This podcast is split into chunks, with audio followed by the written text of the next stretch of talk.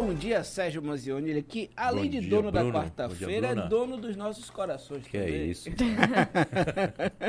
Agora, esse dom. relacionamento aqui não é tóxico, não. Ele só faz bem. Não, não é, É não. saudável. É saudável. Agora, tranquilo.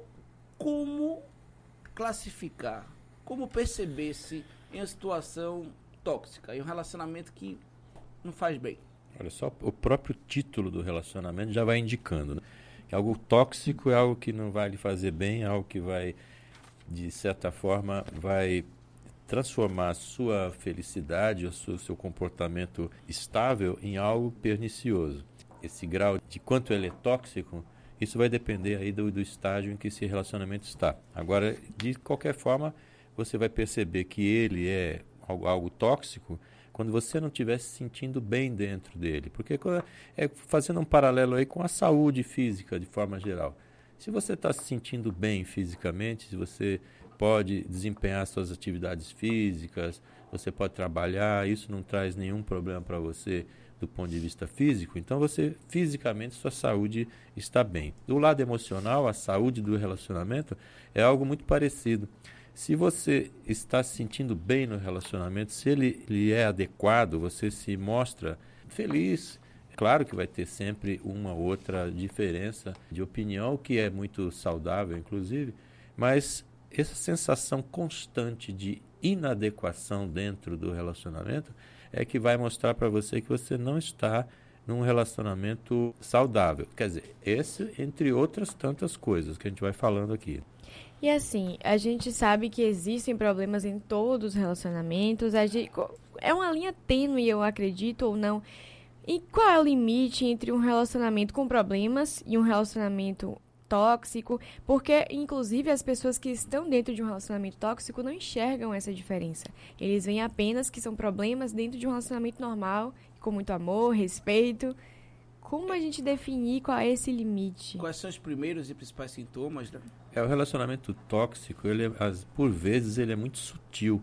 Ele não tem assim uma uma característica que seja assim marcante como seria um relacionamento abusivo, onde você vai passar de ser tóxico para ser algo em que você vai ter agressão física, agressão psicológica nesse sentido.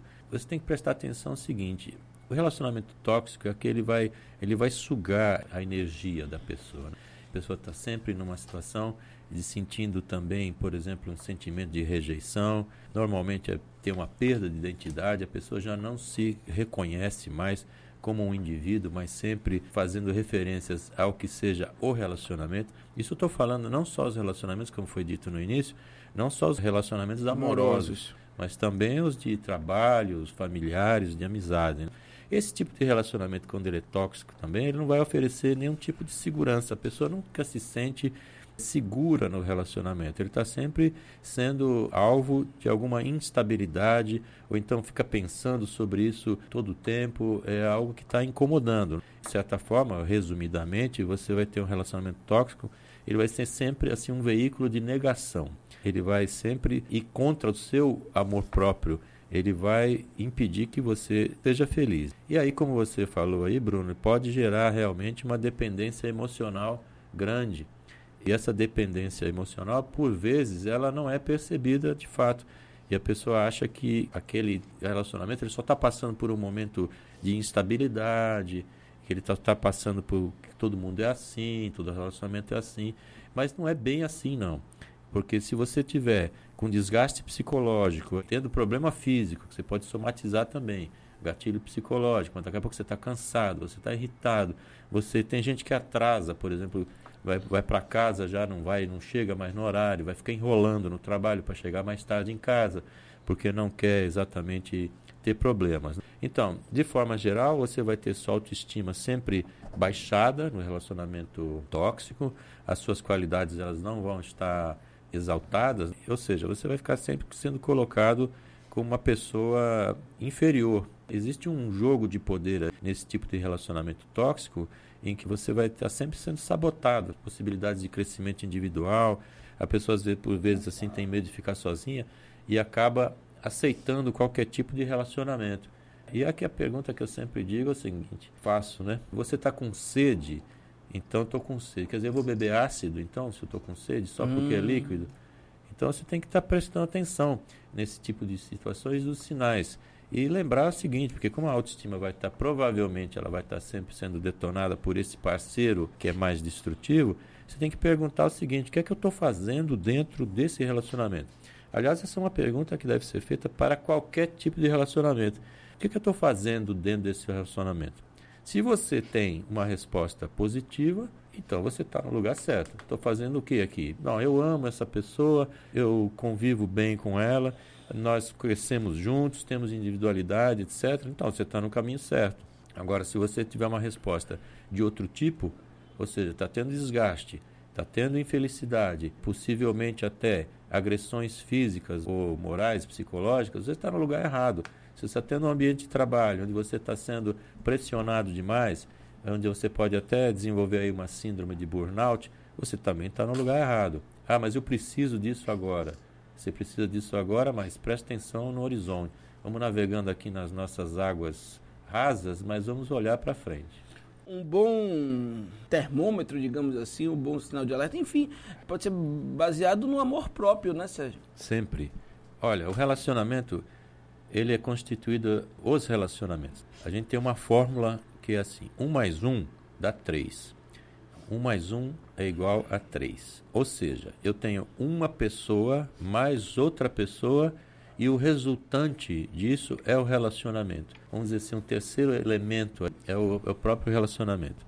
Quando esse relacionamento der 1 mais 1 der 2, um desses três elementos sumiu. Então você sempre vai ter três elementos no relacionamento: uma pessoa, outra e o próprio relacionamento. 1 mais 1 igual a 2 ou sumiu um dos parceiros, está engolidos aí, ou o próprio relacionamento não existe mais. Se um mais um der um, então misturou tudo. Perda de identidade, as pessoas já não se conhecem mais. Existem até casos muito comuns. Uma vez até recebi no consultório um paciente que depois de muitos anos acabou se separando e ele tinha uma enorme dificuldade, ele me relatando isso assim que quando foi comprar uma camisa, ele me disse assim: "Olha, eu já não sei mais a cor que eu gosto. Porque você vê como é que é, parece uma coisa assim, uma bobagem, mas a pessoa acaba se acostumando de uma certa forma a se embrenhar tanto que existe uma perda de identidade tão grande que exatamente isso vai fazer com que a pessoa escorregue. E o relacionamento escorrega. Eu sempre cito uma coisa, também fazendo uma analogia: relacionamento é um vaso de planta que você tem na sala. Todo dia você tem que passar ali e tem que jogar água Todo dia você tem que olhar atrás da folha para ver se tem um pulgão comendo. Todo dia você tem que zelar pelo relacionamento, por qualquer que seja. Se um dia o cotidiano começa a te tirar disso e você passa pela sala e não vai mais tendo esse cuidado, um dia você olha para esse vasinho de planta e ela está ali caída. Quem sabe você colocando água, colocando ali o, o NPK, não é? esse tipo de adubo, o relacionamento pode reavivar e voltar a ser uma planta muito saudável. Mas aí você entra na rotina novamente e acaba não cuidando desse relacionamento em seguida. Tem um dia que você vai olhar para esse vaso de planta e a planta estará morta definitivamente. E também lembrar o seguinte, que a responsabilidade por um relacionamento não é de um só, não, é de todos. Então essa plantinha que está ali sendo regada, ela tem que ser regada por todos pelo homem, pela mulher, um relacionamento amoroso, mas também nos relacionamentos profissionais tem que ser também cultivada por todos. Isso também é uma coisa que acontece muito no relacionamento mais tóxico, é que um dos parceiros ele vai convencendo o outro que ele é sempre culpado uhum. do tipo de atitude que está acontecendo. Então, qualquer coisa que aconteça foi sempre o outro que gerou isso. Há casos assim extremos. Um exemplo que eu tenho é que uma menina era o dia do aniversário dela, e o namorado não ligou o dia inteiro para o aniversário, não falou nada, etc. Ela deu umas dicas, mas o cara não ligou. E no dia seguinte, ela cobrou isso dele, e depois de cinco minutos ela estava pedindo desculpa para ele pelo fato de ter ocorrido. É a completa inversão das coisas. O grande manipulador aí, ele vai ter um espaço gigante no relacionamento, uhum. porque ele inverte. E a partir do momento que ele vai invertendo a ordem das coisas, vai baixando a sua autoestima, e conforme sua autoestima vai ficando cada vez mais baixa, você vai ficando cada vez mais dependente dessa pessoa. Até chegar a um extremo que a pessoa diz assim: Poxa, eu não valho nada, mas ele está comigo. Quer dizer, se ele está comigo e eu não valho nada, é porque ele me ama muito. Hum. Veja como é a lógica. E Hum. pode também, inclusive, aceitar até agressões físicas nesse sentido. Quando o cara diz assim, olha, eu tenho tanto ciúme de você que só de pensar que você estiver com outra pessoa, eu já saio do normal. E a Hum. pessoa diz que aquilo é uma prova de amor. Esse é um outro indicador também, quando o ciúme é utilizado como um mecanismo de manipulação da prova do relacionamento. E não o ciúmezinho que você discute isso rapidamente, mas sim aquilo que é utilizado como um índice. Quer dizer, quanto mais a pessoa tem ciúme, mais ela gosta de mim, o que também é um sinal que o relacionamento não vai bem. Agora, Sérgio, quando vem de dentro da família, de que forma isso pode afetar na autoestima da pessoa e mais do que isso, como se afastar, principalmente quando você é novo e depende dessa família? Realmente os relacionamentos tóxicos, eles podem estar assim muito mais próximos e com um vínculo muito mais profundo do que se imagina. Dentro da família pode acontecer realmente desse tipo de relacionamento que vai gerando insegurança no indivíduo, vai gerando uma série de problemas que vão ter resultado negativo no futuro e que podem ter um resultado negativo, que eu digo, em outros relacionamentos. Uma insegurança gerada em casa, familiar, onde um dos membros da família é colocado de forma inferior aos outros, ou é sempre subjugado, ele provavelmente vai ter um relacionamento também de igual padrão depois amoroso. Então, é preciso ter muito cuidado. Para aqueles que estão, como você citou aí, Bruna, é, mais novos e não tem aquela o grito da independência, né? ainda não tem como ter uma alternativa, o que é preciso fazer nesses casos é aquela história que se fala hoje atualmente. É o que temos para hoje. Então, a gente sabe que na nossa longa jornada de vida, a gente sabe, a gente tem duas certezas, né? A de que nasceu e de que vai morrer. E a gente tem que ver o que é que vai fazer nesse meio do tempo desse caminho. Se você aceitar que entre nascer e morrer você vai ter uma vida medíocre, infeliz, e que você aceita isso, então ela será assim.